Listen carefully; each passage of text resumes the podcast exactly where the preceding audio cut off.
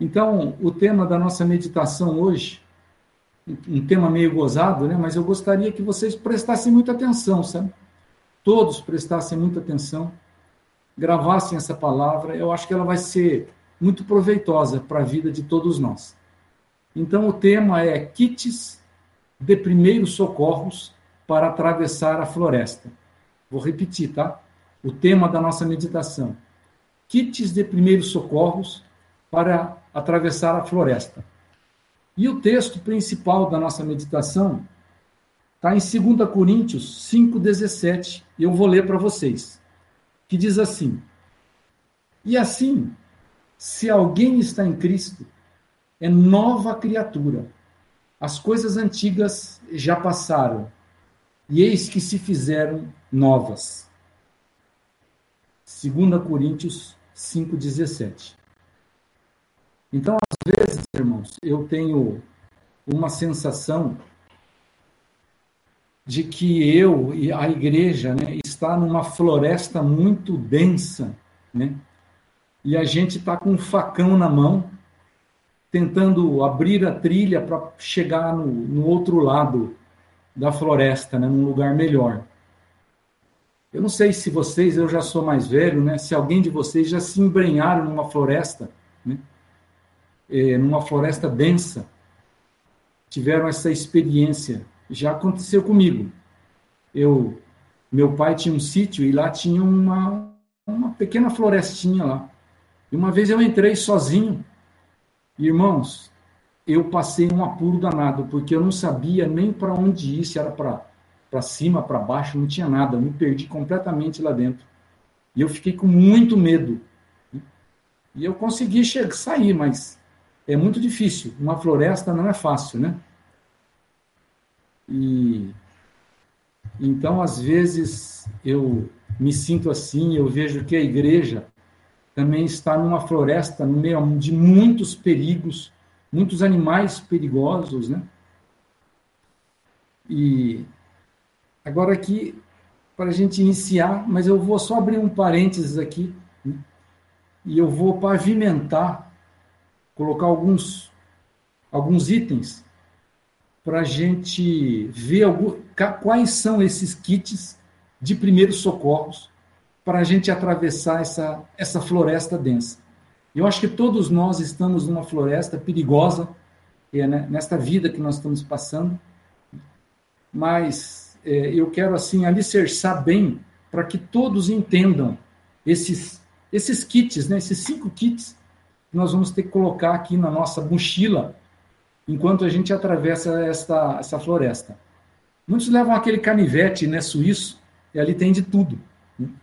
Eu, no meu barco, sempre deixo um, algumas ferramentas que eu nunca tiro. É um martelinho, é uma tesoura, uh, eu deixo lá sempre um, uma faquinha, né? E se precisar de alguma coisa, estão ali. Mas vamos lá. É, vamos falar sobre a, a, nossa experiência de conversão. Estão entendendo bem, irmãos? Firme aí, tá, tá, tá, tá, tá inteligível aí, tá? O áudio tá bom? Maravilha? Qualquer coisa, dê um alô aí, tá? Então, a nossa conversão, a experiência nossa de conversão, ela é sempre acompanhada do novo nascimento. E esse é um fato, irmãos, que nós nunca podemos esquecer. E nós devemos sempre nos lembrar do dia em que nós recebemos a Jesus no nosso coração. E eu acho que isso faz parte, eu acho que isso deve ser uma coisa, é, é, acho, não tenho certeza, que isso é muito importante para a nossa caminhada da fé. Nós sempre nos lembrarmos que um dia nós recebemos a Jesus no nosso coração e nós passamos pela experiência chamada novo nascimento. Isto é básico da vida cristã. É a primeira coisa que acontece conosco quando nós iniciamos a nossa jornada, quando, e como a própria Mari falou, né, que Deus vai terminar aquela boa obra que um dia ele começou. Então houve um dia em que nós cremos, nós recebemos a Jesus, cremos, e nós experimentamos esse novo nascimento e nos tornamos uma nova criatura. Ou seja, eu passo a ser uma outra pessoa. E é o que a Bíblia diz. Está né? Tá lá em 2 Coríntios, como nós lemos, capítulo 5, 17, que fala assim: Assim, se alguém está em Cristo, nova criatura é. As coisas velhas já passaram, e eis que tudo se fez novo. Então, quando Paulo escreve isso, nós sabemos que Paulo ele passou por uma experiência de conversão. Quando ele estava no caminho, indo perseguir os cristãos, e ele viu uma luz muito forte, caiu para o chão, e aquilo foi um momento decisivo de, de, de transformação da vida de Paulo. Ele passa de perseguidor para depois ser perseguido pelo Evangelho. E a gente pode confirmar essa experiência também em João. Quando nós lemos lá o capítulo 1 de João, e eu digo assim, irmãos, que eu vejo nesse capítulo 1 de João, eu, eu, eu vou até dar uma, uma sugestão para vocês. Leiam essa semana o capítulo 1 de João. Ali tem todo o resumo da fé cristã. E um, no texto ali de João, capítulo 1, verso 12 e 13, ele fala assim: os quais não nasceram do sangue, nem da vontade da carne, nem da vontade do homem, mas de Deus. Ou seja, nós tivemos um nascimento através de uma relação sexual dos nossos pais, mas nós temos um outro nascimento, que é o nascimento do Espírito. Quando Deus passa a viver dentro de nós, a partir do momento que nós confessamos e permitimos que Cristo habite em nosso coração. Amém? Então, se João escreveu isso, é porque João também teve essa experiência. Ele escreve de algo que ele experimentou. E assim a gente vai vai caminhando por todos os homens da Bíblia que passaram por essa experiência. Pedro, por exemplo, Pedro passou por essa experiência. Quando o galo cantou pela terceira vez, nós vemos que Paulo teve um momento de grande arrependimento. Desculpe, Pedro teve um momento de grande arrependimento. No texto de Felipe Eunuco, nós também vemos que isso aconteceu. Né? Eu não quero me delongar muito, são oito horas, acho que dá tempo. Mas a gente vê que Felipe estava, Deus mandou ele, ele ir atrás de um, de um carro, de uma carruagem, sei lá, uma charrete, como é que era isso? E lá estava um, um eunuco. E ele estava lendo o livro de Isaías. E ele pergunta, vai correndo perto da, daquela carruagem, sei lá como é que é, e ele pergunta para aquele eunuco: escuta, você está entendendo que você está lendo? E o eunuco responde: Como que eu vou entender se não tem alguém que explica? Então, é, Felipe pulou naquele, naquele carruagem, naquele carro, e foi explicando. E num determinado momento, é, o eunuco fala assim: Aqui tem água, o que, que me impede que eu seja batizado? Então, nós vemos que houve um momento da caminhada em que o eunuco falou: Eu quero receber esse Jesus meu Senhor, como meu Senhor e Salvador. E imediatamente ele também quis ser batizado. Que normalmente acontece isso, a pessoa crê e é batizada. São coisas importantes. E a gente vê nos profetas do, do Velho Testamento, mesma coisa. Esse padrão bíblico né, do novo nascimento, do, do, de, um, de, uma mudança de vida. Quando Jonas, por exemplo, é, Jonas ele não queria obedecer a Deus, ele queria seguir o seu próprio caminho. Mas num determinado momento ele um peixe engole ele, um peixe grande, né? A gente não consegue imaginar isso, mas a gente lendo a Bíblia, a gente vê que ele, nas palavras de Jonas, ele fala assim: todas as ondas, todas as vagas passaram sobre mim. E naquele momento, Jonas tem um arrependimento, se volta para o Senhor e decide seguir a, a Deus e andar nos caminhos do Senhor. E a gente vai caminhando nesse mesmo, nesse mesmo, nesse mesmo trilho, e a gente vê Jó, né? Jó, aquele homem bom, honesto, decente, espiritual. Que homem, um homem perfeito, né? Mas, não deter, mas a gente via que ele ainda não tinha uma experiência com Deus. E no final do livro de Jó, a gente vê Jó dizendo: Antes eu o conhecia só de ouvir falar, agora os meus olhos te veem.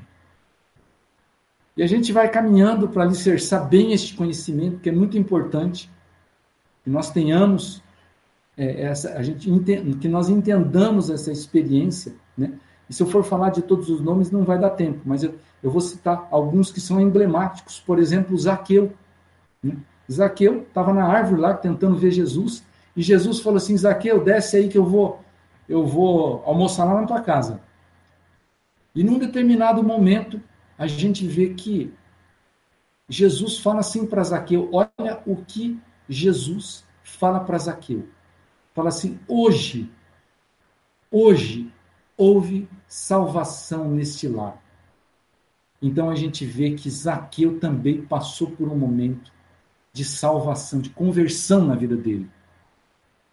É, quando ele recebeu aquela mensagem de Jesus. Né? Nicodemos, nós não sabemos se Nicodemos é, se converteu ou não, mas é, provavelmente não. Mas aquele sacerdote, um sacerdote, um, é um, um dos principais dos fariseus, ele vai à noite ter com Jesus, né? Ele tinha um pouco até de medo de ser reconhecido, porque falou assim: o que, que vão falar de mim, né? Conversar com Jesus, olha só. Aí ele foi escondidinho lá conversar com Jesus, e Jesus dá um meio que um corte nele, né?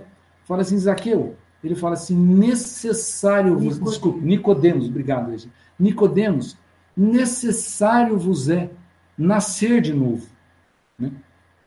E ali também nós vemos e outros personagens, Santo Agostinho, a gente vê a conversão de Santo Agostinho, né? o, o, os, os pais da igreja, como Clemente de Roma, Inácio de Antioquia, Policarpo, Orígenes, esse Orígenes, né? A gente vê a, a história desses homens, nós vemos que eles passaram por um momento de conversão, Blaise Pascal, grandes nomes, e até aqueles nomes mais pequenininhos, né? Que a gente nem, nem tem coragem de citar, mas eu próprio, eu passei por essa experiência. Eu lembro o dia que eu recebia Jesus como meu Senhor e Salvador. Eu hoje me ajoelhei e falei, eu quero te receber, Jesus. Eu quero te receber. Então, é,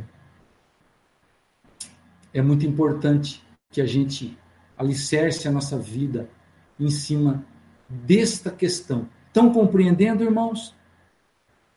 Fiquem atentos, que daqui a pouco nós vamos ver as, as cinco, os cinco kits, né? Os cinco ferramentas importantes para a gente é, é, atravessar essa floresta que nós estamos vivendo aí nesses dias, né?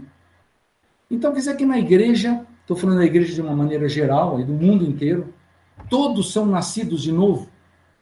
Será que todos passaram por essa experiência de novo, nova conversão? De novo nascimento? Desculpe, novo nascimento? Eu creio que não. Creio que não.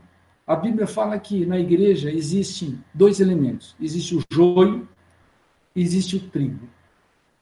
O joio é uma plantinha muito parecida com o trigo. A característica do joio é que ela é semelhante ao trigo, mas não é trigo. Não é trigo mas é parecido. E Deus nos orienta, Jesus nos orienta na sua palavra e fala assim: olha, não arranque o joio. Porque a hora que você arrancar o joio, você pode arrancar também o trigo. O trigo. Então nós não sabemos quem é joio, não sabemos quem é trigo, não nos cabe julgar isso também, mas o fato é que no ambiente da igreja existem aqueles que passaram pela experiência do novo nascimento, aqueles que são realmente convertidos, mas existem aqueles que não são convertidos, aqueles que são convencidos. Às vezes sabem tudo, sabem muitas coisas, mas ainda não têm essa experiência, né? E isso é muito importante. E quando a gente passa pela experiência do novo nascimento, muita coisa é, é, é, muda em nossa vida, muita coisa é, nós passamos a ter um novo coração. A Bíblia disse que Deus nos dá um novo coração. Né? É um Deus, o Deus eterno, todo-poderoso, passa a habitar dentro de mim. Já pensou? A Bíblia fala: vós sois o templo do Espírito Santo. Não sabeis vós que o Espírito Santo habita dentro de vós? Então, a partir do momento que nós recebemos a Jesus, nós recebemos também o Espírito Santo. E nós passamos a não pertencer mais a este mundo, né? Que mundo que é esse, né? Esse mundo que todos nós sabemos já, que é esse sistema, né? Que domina esse mundo. É, então, só um pouquinho. Deixa eu voltar aqui, ver onde que eu estava. Isso, aqui. É, então, a, na minha vida, né, nós passamos a ser novas criaturas, como nós lemos aí na, nas Sagradas Escrituras. Eu, por exemplo, né, é, minha experiência, eu posso dizer isso pessoalmente, é, eu era um cara que eu enchia a cara, né? Enchia a cara. Eu era daqueles que enchia a cara. Eu era daqueles que saía à noite pegar as menininhas. Eu teve uma época na minha vida antes de conhecer Jesus que eu andei armado, né? Vivia metido em brigas. Eu tenho uma cicatriz aqui, ó, aqui no meu braço de mais de 15 centímetros, que é resultado de briga, né? Então, não vou nem falar, porque não compensa, né? As coisas que a gente fazia. E o momento que eu, que eu recebi a Jesus, algo começou a mudar dentro de mim. Comecei a me sentir mal por fazer algumas coisas que antes eu fazia. Por quê? Porque o Espírito Santo me incomodava. Me incomodava. Porque eu passei a ser uma nova criatura. Né? É, você, então vamos fazer uma pergunta aqui, né? Fazer uma pergunta. Se até você, é, o Júnior, puder, Júnior, escrever aí, por favor, aí naquele chat, no bate-papo, a pergunta que eu faço é o seguinte: você se lembra do dia em que você recebeu a Jesus como seu Senhor e Salvador? Essa é uma pergunta que muito importante que eu estou fazendo para vocês. Então, Pensem. E se você, às vezes, se esqueceu disso, procure se lembrar. E se você ainda não fez isso, é muito importante que você procure um de nós, para nós orarmos por você e para que isso seja uma realidade na sua vida. Procure o Júnior, procure a mim, procure o Everton, né? O nosso. O Everton hoje é um, um, um rapaz aí que está sendo uma bênção na igreja é, é, já está aí caminhando para um lado de cuidar de vidas, de pastorear. Deus abençoe a tua vida, Everton, que você tem sido uma bênção nas nossas vidas. Então procurem e compartilhem isso. Olha, eu quero receber Jesus como meu Senhor e Salvador. Mas, até aí tudo bem? Maravilha? Fez essa pergunta para você?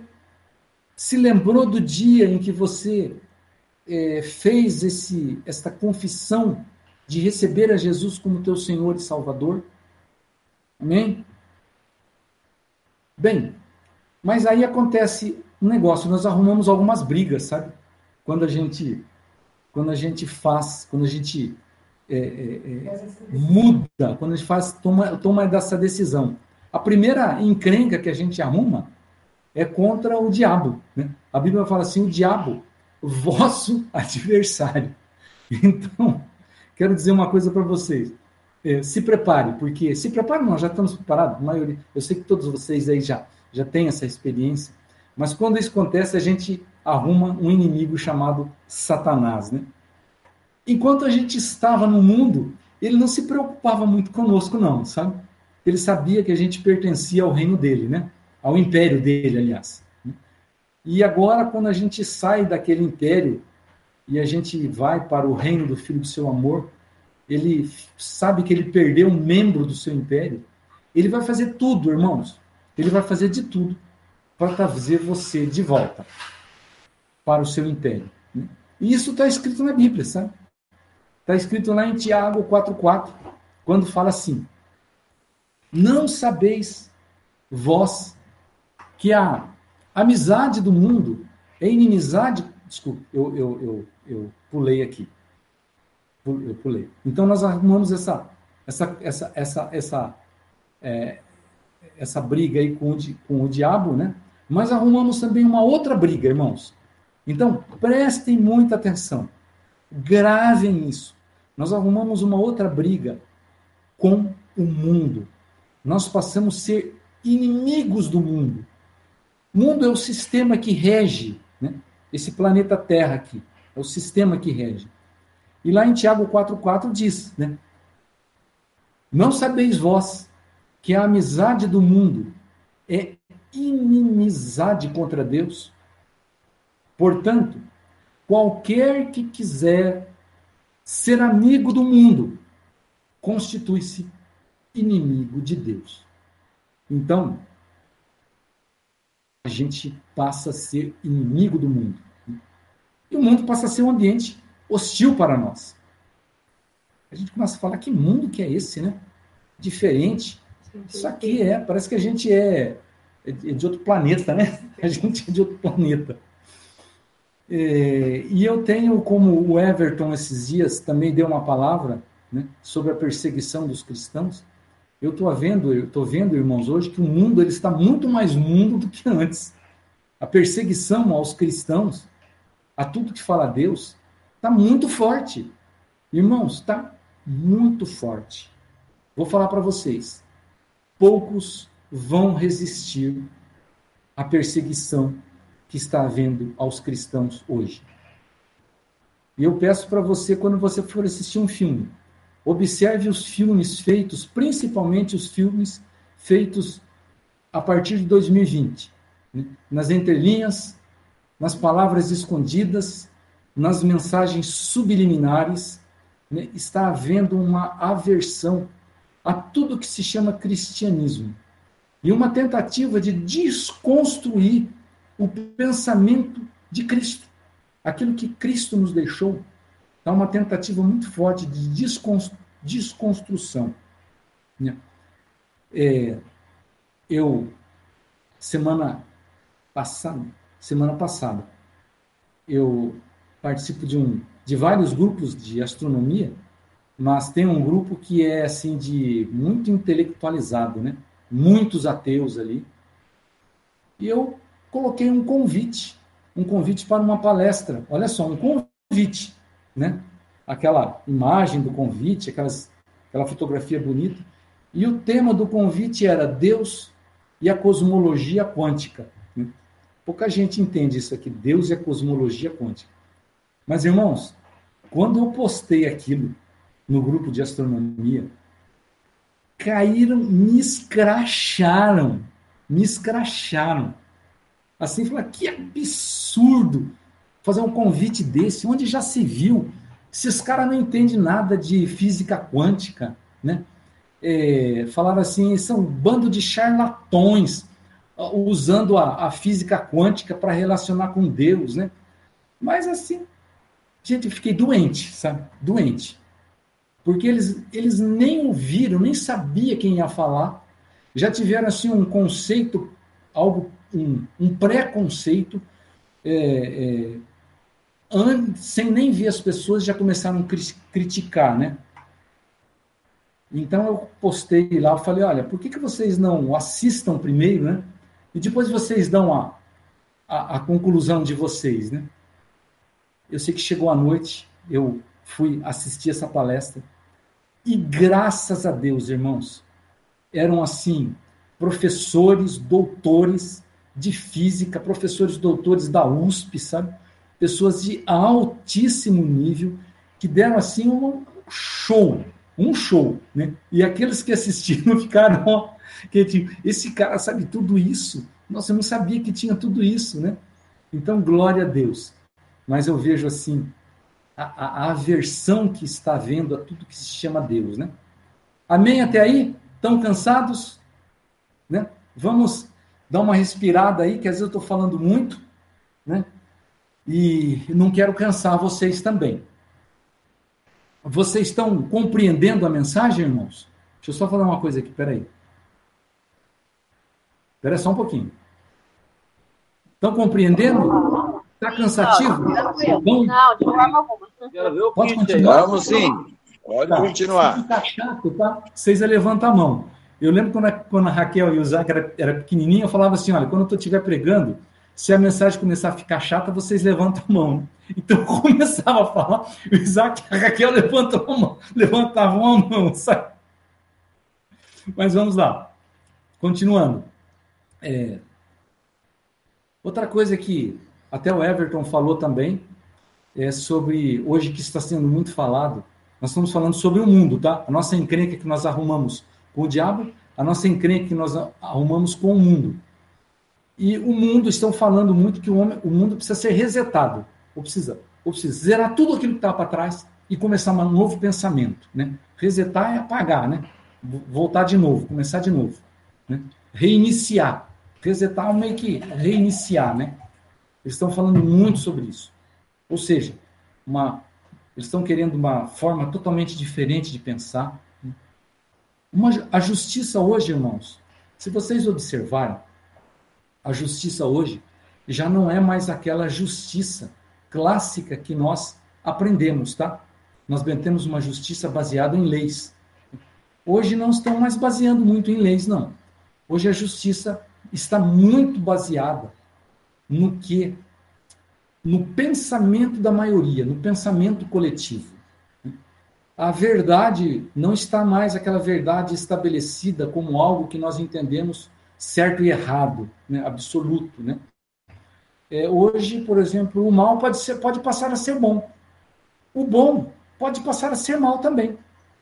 Depende. Depende da maioria. E depende das narrativas que nós vamos falar já já. Por exemplo, a morte hoje, né, o matar, o assassinato hoje, se for dentro do útero, tudo bem. Então, o, já se relativizou é, o assassinato. Hoje, né, quantas milhões de pessoas, ou milhares de, de crianças que são que, que, que é, quantos milhares de pessoas são feito que é feito o aborto por dia, irmãos. É uma coisa absurda. E assim, eles não estão muito preocupados, muito pelo contrário. Eles estão incentivando a que haja é, esse que eu chamo de assassinato, é matar uma criança como feto, né? Então isso aqui já está sendo diferente, as formas de você considerar um assassinato. O amor já não é mais aquele, aquele sistema que nós aprendemos, o amar com amor ágape, né? o incondicional. Agora o amor é, é de todas as formas que você achar melhor melhor. É bi, tri, tetra, uni, é, que tem tantos nomes que não dá mais para falar, né? Mas o importa, irmãos, olha só, no, no novo conceito hoje, no novo reset que está vendo aí, é, eles falam assim: o importante é que todos sejamos é, irmãos, todos irmãos. E a gente sabe que não é assim. Nós amamos as pessoas, é, é nós amamos as pessoas, mas irmão são aqueles que são lavados e remidos pelo sangue de Cristo. Aqueles que passaram pela experiência do novo nascimento.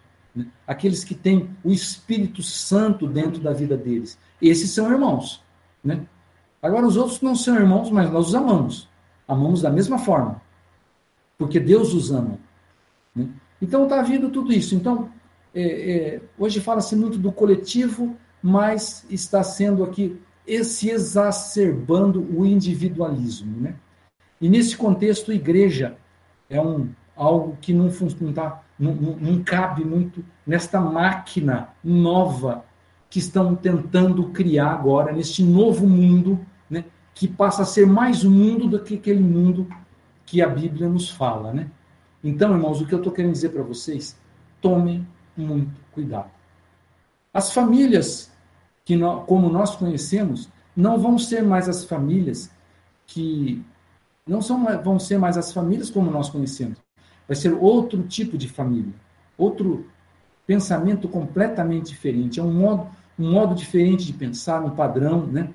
né a, a linguagem, nós não estamos mais nem entendendo a linguagem que as pessoas estão falando agora aí. É uma coisa diferente, eu não estou entendendo mais o que está, que está se falando, né? Então, por exemplo, irmãos, é, é, que mundo, né? Que mundo, que mundo perigoso, que floresta, que selva é essa que nós estamos vivendo agora, que está muito difícil da gente passar. Da gente, da gente parece que a gente está se embrenhado nessa mata, né? E a gente não sabe nem como sair, nem que às vezes para que lado caminhar. Por exemplo, né, a, a, vamos falar disso, nós temos que falar a homossexualidade. A homossexualidade hoje é algo impositiva. Não é uma. Você não tem muita opção. É algo impositivo. Você não pode contestar. Se você hoje contesta, você é escrachado, né? E agora eles não entendem que nós amamos, amamos os, o homossexual, mas nós não aceitamos a prática do homossexualismo, né? E hoje todos os filmes que estão, principalmente os que estão saindo agora, obrigatoriamente, prestem atenção, podem ver, obrigatoriamente, tem que ter uma cena homossexual ou uma fala homossexual. E ai do diretor do filme que não colocar isso. Ele também vai ser duramente criticado. Então não tem muita opção, sabe? Não tem outra opção, né? Falam tanto sobre discriminação, mas hoje a discriminação vale, mas vale só de um lado. Depende. Depende. Depende de uma coisa chamada narrativa. Eu quero colocar vocês a par dessa, dessa palavra que está se falando muito hoje. Prestem atenção. Nós já vamos falar sobre essa questão aí dos, das é, é, das ferramentas, é desse kit de primeiros socorros. Estou falando tudo isso para a gente alicerçar. Quais são essas narrativas? Então eu vou pedir para vocês prestarem muita atenção, principalmente nos telejornais da grande mídia. O que, que é a narrativa? A narrativa é o seguinte: as narrativas elas são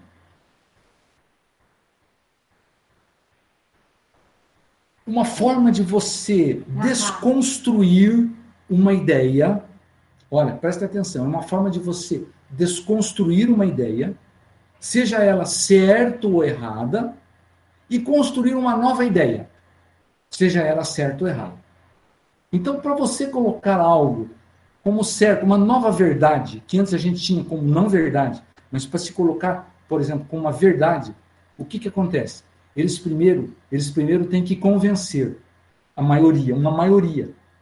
Então eles começam com uma narrativa de desconstrução de conceitos, desconstrução de pensamentos e começam a construir sistematicamente, gradativamente. Isso pode levar semanas, dias ou meses, até eles construírem uma nova narrativa, um novo pensamento, de que forma que as pessoas que a maioria entenda que aquilo é uma verdade.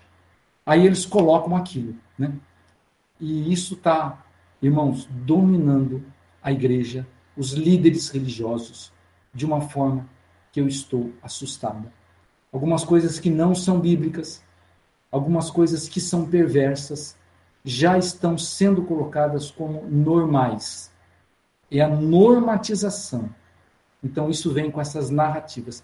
Prestem muita atenção, igreja. Fiquem atentos àquilo que entra nos seus ouvidos, tá? E a desconstrução do pensamento cristão também está sendo feita a partir de narrativas, de, de palestras, de documentários, de filmes, de notícias, né?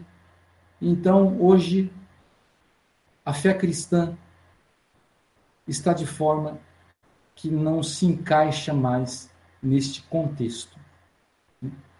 Então, bem-vindos a este novo mundo, tá, irmãos? Igreja, bem-vindos a este novo mundo, que é mais mundo do que o mundo de antigamente. Ele está muito mundo demais, né? E a gente arruma uma terceira briga, né? Uma terceira briga, que é uma briga contra a nossa carne, né? Então nós já arrumamos briga com o diabo, já arrumamos uma briga com o mundo, e agora a gente arruma uma briga também contra a carne. Que carne, né? Carne é boa, eu, graças a Deus pela minha carne. Né? Mas quando a Bíblia fala carne, ele está falando da natureza pecaminosa nossa. Ele está falando do nosso eu, do nosso eu interior, que é contra a palavra de Deus. Né? E a gente vê isso quando o apóstolo Paulo fala em Romanos, né? Eu vou ler o texto de Romanos, capítulo 7, 19 ao 23. Paulo fala assim: ele está falando da carne, da, ele fala da luta que ele tem da carne. Então ele fala assim: porque não faço o bem que eu quero, mas o mal que eu não quero, esse faz, esse eu faço. A luta, o conflito que ele tinha, para o quê? Para que o eu dele fizesse a vontade de Deus. E ele continua, ele fala assim: ora, se eu faço o que eu não quero, já não o faço eu, mas o pecado que habita dentro, que habita em mim. Acho então esta lei em mim, que quando quero fazer o bem, o mal está comigo. É aquela dualidade que nós temos, fazer o bem, fazer o mal, que é uma luta que nós temos. Antes a gente não tinha muito essa luta não, sabe?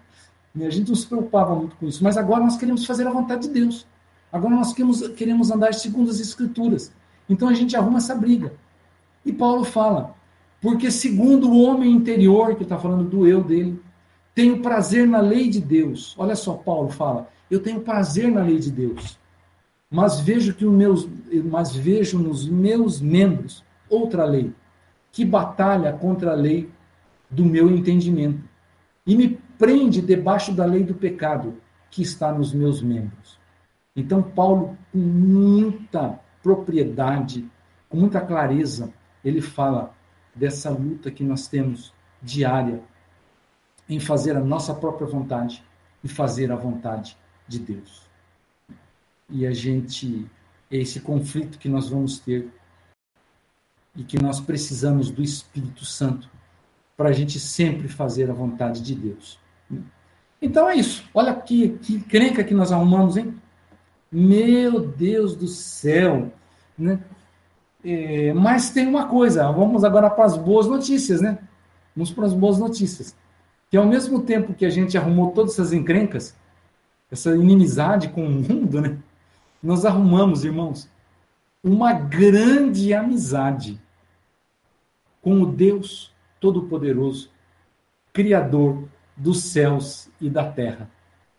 E que sempre, irmãos, eu digo sempre, é sempre mesmo, em todas as vezes, Deus nos dá vitória. As lutas que nós temos, essas três lutas, Deus nos dá vitória. Porque está em próprio Romanos 8,37, quando Paulo fala: Mas em todas as coisas, em todas as coisas, somos mais que vencedores, por aquele que nos amou. Nós somos vencedores por Cristo, né? que agora ele passa a ser o nosso amigo. Vós sois meus amigos, né? Vós sois meus amigos. Então, é isso. Eu falei tudo isso, construí esta esta não, não gosto dessa palavra não, essa palavra narrativa, né? Mas eu, eu construí esta mas é narrativa. É, não deixa de ser, né? Mas eu construí esse pensamento, né? Para que agora a gente lance essas bases que nós falamos, né? É, porque tudo isso, irmãos, meus amados irmãos, é uma questão espiritual. São questões espirituais. Né? E, e nós temos essas armas, né? Que elas não são carnais, mas elas são poderosas é, para a destruição de fortalezas. Então, a primeira ferramenta, o primeiro kit que eu vou falar aqui para a gente colocar na nossa bagagem, na nossa mochila, e nós estamos é, dentro dessa floresta, embrenhados nesta floresta, é, que tem os bichos ali, os lobos ali querendo nos devorar. E são lobos mesmo, irmãos. Tem muitos lobos querendo nos, nos devorar. É, a primeira a primeira ferramenta que nós temos que ter na nossa mochila essa ferramenta que eu já citei, que é a ferramenta do novo nascimento. Isso tem que ficar muito claro em nossa vida, irmãos, porque isso vai nortear, vai ser uma bússola para nós dentro dessa mata fechada. Essa experiência vai fazer toda a diferença ao longo da nossa caminhada. Amém? Então, guarde isso no seu coração, por favor. A experiência do novo nascimento vai ser uma experiência que vai nortear a nossa vida. É uma ferramenta que eu sempre tenho que me lembrar. Eu sou nova criatura. Cristo me dá a vitória. Amém. Em todas as coisas somos mais que vencedores Amém. por Cristo. Amém. Né? Amém? Segunda ferramenta que eu vou colocar, vou abrir minha mochila aqui, colocar essa segunda ferramenta Guardem bem isso, irmãos. É vida de igreja. O que é vida de igreja? Vida de igreja, irmãos, é o que, que nos possibilita de nós nos protegermos uns aos outros. É, eu, Júnior, nós batemos muito nesta tecla, irmão. Vida de igreja. Quantas vezes vocês já ouviram falar? É, eu falo, participem, é, é, se mostrem, eu quero ouvir vocês falarem, eu quero que vocês se visitem, eu quero que vocês orem uns pelos outros, eu quero que vocês compartilhem, porque isto é uma proteção de rebanho. Nós estamos nos protegendo. É, é, quando você dá uma palavra, você fortalece o irmão. Você você anima o teu irmão, você ora com o teu irmão. Você compartilha a tua vida, você é, você ouve pecados, né? todas essas coisas. Então, é, é, juntos, eu sempre falo, nós somos fortes. Separados, nós somos fracos. Os lobos vão nos pegar, irmãos. Estão entendendo? Porque eu quero bater nessa tecla. Nós precisamos estar sempre juntos. Vida de igreja. Gravem isso. Né? Nós separados, nós somos fracos alvos fáceis de lobos, de animais ferozes nessa floresta. Então a igreja nos fortalece, a igreja nos, nos protege, nos anima. Então, sabe o que eu vou falar para vocês? Lavem os pés uns dos outros. Sirva um ao outro. Cuide do seu irmão. Ele faz parte do corpo de Cristo. Então, irmãos, quando Cristo eu nunca, aquela palavra é, é fantástica. Quando Cristo coloca essa toalha e passa a lavar os pés dos seus discípulos, ele está falando assim, a mensagem que ele está transmitindo naquele momento, como vida de igreja, é falar assim: eu quero te servir, eu quero servir você. Então vamos servir uns aos outros, tá? Vida de igreja.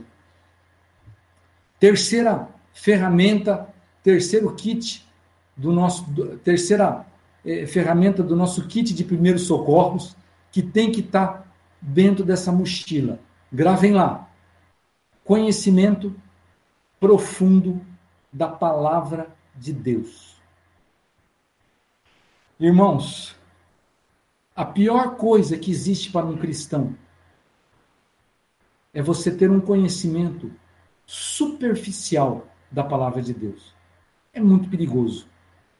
Foi através do conhecimento superficial que surgiram as grandes guerras religiosas. Foram onde surgiram as outras religiões. O islamismo, por exemplo, ele surgiu de uma confusão de um cara chamado Maomé, que ele não sabia exatamente o que era judaísmo, não sabia exatamente o que era cristianismo. Ele fez uma tremenda confusão e criou o islamismo. Que é falta do conhecimento profundo da palavra de Deus. Portanto, esmere-se, meu irmão, esmere-se em conhecer as sagradas escrituras. Invista tempo, se aprofunde, se aprofunde nas escrituras. É, medite nas escrituras. Procure compreender, sabe aqueles pontos que você tem dúvida? Sabe, escreva isso e procure é, é, tirar dúvidas. É, sabe aquelas dúvidas que as pessoas, inclusive, inclusive falam, né? As pessoas, ah, falam, é, Deus do Novo Testamento mandava matar pessoas. Então, tente saber certinho o que é isso, quando alguém te perguntar, você saiba. Né? As, as, as pessoas perguntam muito, né? Ah, se Deus é bom porque existe o mal. Então, saiba responder essas perguntas. Se aprofunde na palavra. Fortaleça o teu conhecimento. Senão, você vai ficar confundido nesse novo mundo que, estão, que está sendo construindo, nesse novo pensamento. Se você não tiver muito firmado, os pés muito enraizados, raízes profundas na palavra de Deus, eles vão te enganar. Você vai ser enganado. Quarto. Quarto. Gravem lá. Uá! Quarto. Invista na sua família. Irmãos, estão compreendendo? Invista na sua esposa, invista nos seus filhos. Famílias são proteção contra os animais ferozes.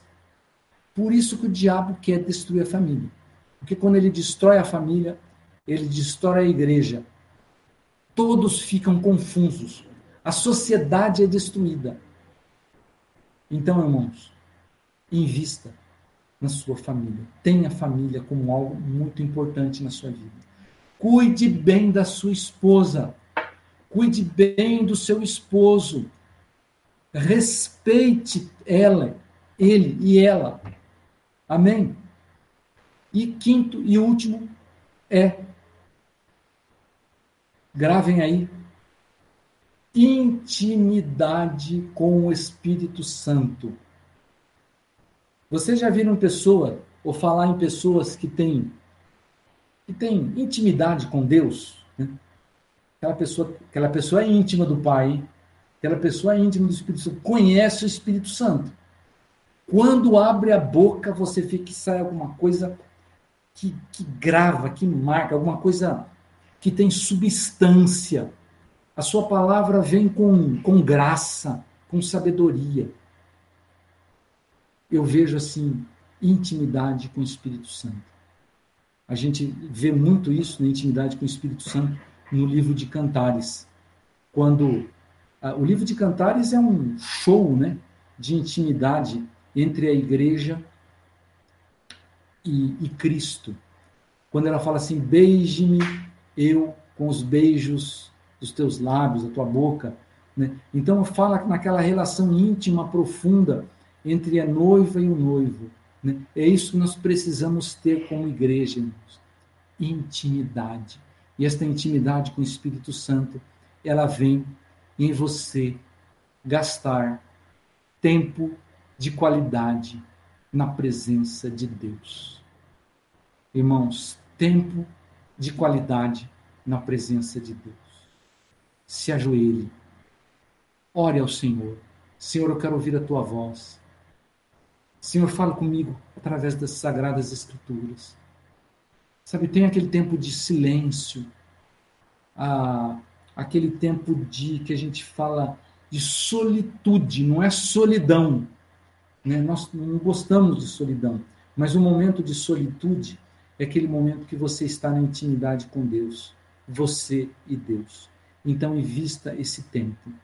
E nós vamos terminar falando que é, nós temos que saber ouvir a voz do nosso sumo pastor. Discernir o mundo espiritual. À medida que nós vamos sendo tendo essa intimidade com o Pai, nós vamos discernindo o mundo espiritual, recebendo graça de Deus. Então, esses cinco kits, irmãos, não podem faltar em nossa mochila durante esta breve passagem por esta densa floresta. Que Deus te guarde, sabe? Que estes kits estejam sempre na tua mochila.